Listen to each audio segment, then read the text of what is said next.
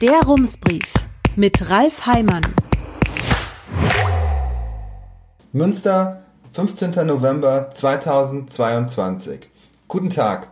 Am Sonntag beginnt irgendwo in der Wüste die Fußball-Weltmeisterschaft der Männer. Und bevor Fußball dann bei Rums vier weitere Wochen keine große Rolle spielen wird, hier schon mal der offizielle Song zum Turnier in diesem Jahr Tango Corrupti von Reinhard Fendrich. Wir behalten die Melodie im Kopf. In der ersten Strophe heißt es, die Herzen schlagen, der Handel ist perfekt. Durch eine großzügige Spende kriegt man am Ende fast jedes Großprojekt.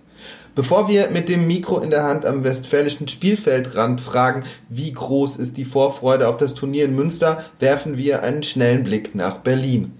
Robert Ide erinnert in einem Essay im Berliner Tagesspiegel an ein Interview vor zehn Jahren, in dem der jordanische Prinz Ali bin al-Hussein, damals FIFA-Vizepräsident für Asien, die folgende Frage beantwortete. Entbehrt der Vorwurf denn völlig den Tatsachen, dass Katar die WM gekauft hat? Der Prinz antwortet in entwaffnender Verschlossenheit, um ehrlich zu sein, das kann ich Ihnen nicht beantworten. Und wie wir wissen, keine Antwort ist auch eine Antwort. Aber wie groß ist denn jetzt die Vorfreude? Der Sportverein TuS Saxonia schreibt auf seiner Website, TuS Saxonia schließt sich vielen Kneipen, Cafés und Bars in Deutschland an und entscheidet sich bewusst, keines der Spiele im Vereinsheim zu zeigen. Der Gastronom Markus Gessler hatte für seine Restaurants schon im August angekündigt, im Enchilada, dem Besitos, dem Aposto und dem Lux wird es keine WM geben, wobei man natürlich sagen muss, man wäre jetzt nicht zuallererst darauf gekommen, das Endspiel im Lux zu schauen, aber immerhin, es ist ein Statement.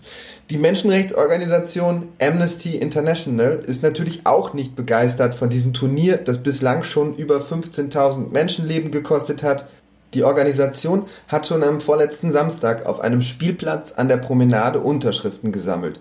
In der Ankündigung lasen wir, dort könne man sich im Zielschießen ausprobieren. Ungewöhnlich für Amnesty, aber gut, wir verstehen die Wut. Die Grünen haben sich für die fußballfreie Zeit bis Weihnachten ein Alternativprogramm überlegt. Das hat leider auch einen Haken. Immer wenn Deutschland spielt, muss man sich bewegen. Zum ersten Mal am 23. November. Dann beginnt um 14 Uhr am Grünen Zentrum eine Radtour nach Telchte. Immer wenn Deutschland trifft, wird ein Gang hochgeschaltet. Mutmaßlich.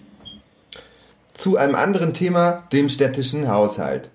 Die Haushaltsberatungen sind beendet. Das Rathausbündnis aus Grünen, SPD und Volt hat sich geeinigt, wofür es im nächsten Jahr Geld ausgeben möchte. Heute Nachmittag haben die Parteien die Ergebnisse vorgestellt. Die beiden wichtigsten sind, das neue Preußenstadion darf 20 Millionen Euro mehr kosten als eigentlich geplant und es wird ein 29-Euro-Ticket für den Nahverkehr geben. Offen ist, wie weit man damit fahren kann.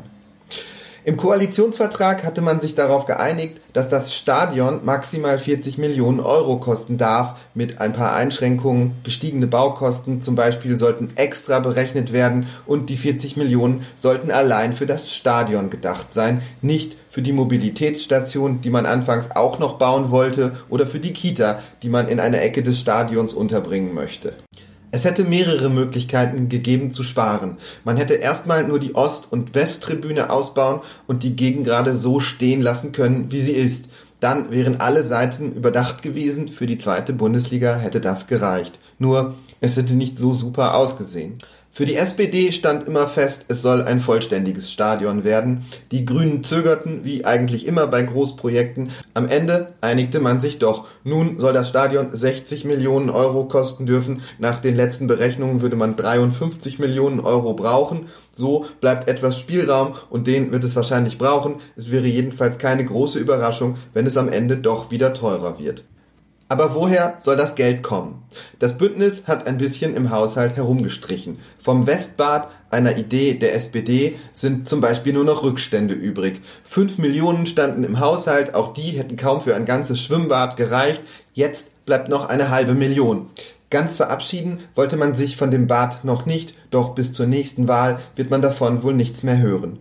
Und dann ist noch etwas anderes verschwunden, das aber vollständig der sogenannte Flyover, also die extravagante Fahrradbrücke, die am Aasee die Promenade mit der Bismarckallee verbinden sollte. Für sie hatte man 10 Millionen Euro zurückgelegt, In den acht Entwürfen, die die Stadt als Alternative vorgelegt hatte, kam die Brücke nur in einer vor, aber auch das nur in einer Bonusvariante, die sich auch ohne die Brücke bauen ließ. Die acht Vorschläge gefielen dem Rathausbündnis aber allesamt nicht. Sie liegen jetzt vermutlich in irgendeiner Schublade im Stadthaus.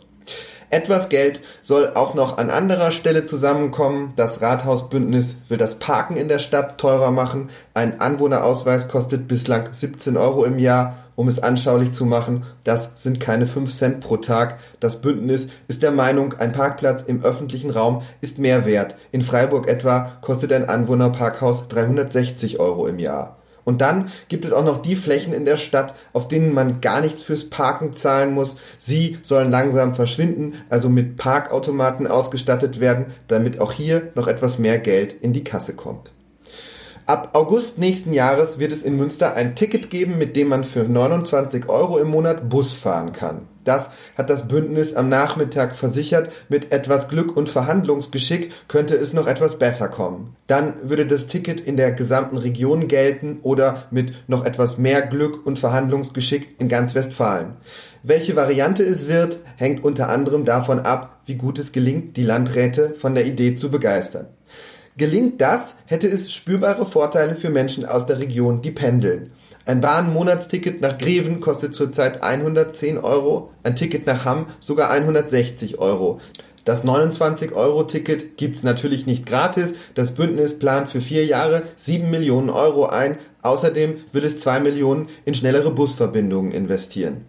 Bis klar ist, welche Variante es wird, werden allerdings wohl noch einige Monate vergehen. Das bundesweite 49-Euro-Ticket soll zum 1. März kommen und schon das bringt das Preisgefüge im Nahverkehr ordentlich durcheinander. Das 29-Euro-Ticket hätte noch größere Folgen. Die Stadtwerke etwa haben erst vor kurzem ein neues Jobticket eingeführt. Das kostet in der günstigsten Variante 39 Euro im Monat und schon die würde sich für viele gar nicht mehr lohnen.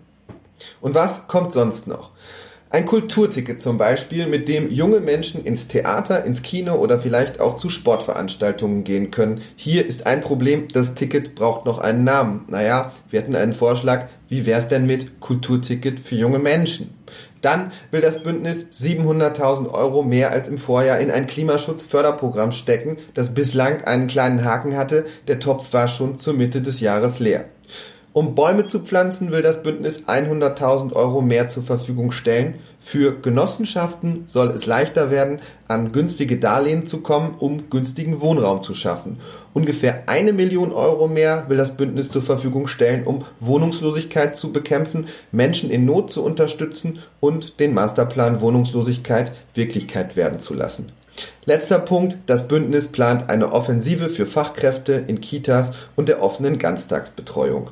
Bliebe noch eine Frage, wer wird das alles beschließen? Eine eigene Mehrheit hat das Bündnis ja nicht. Aber auch das ist offenbar geklärt. Die fehlende Stimme liefert laut Bündnis die internationale Fraktion. Herzliche Grüße, Ralf Heimann. Rums, neuer Journalismus für Münster. Jetzt abonnieren. rums.ms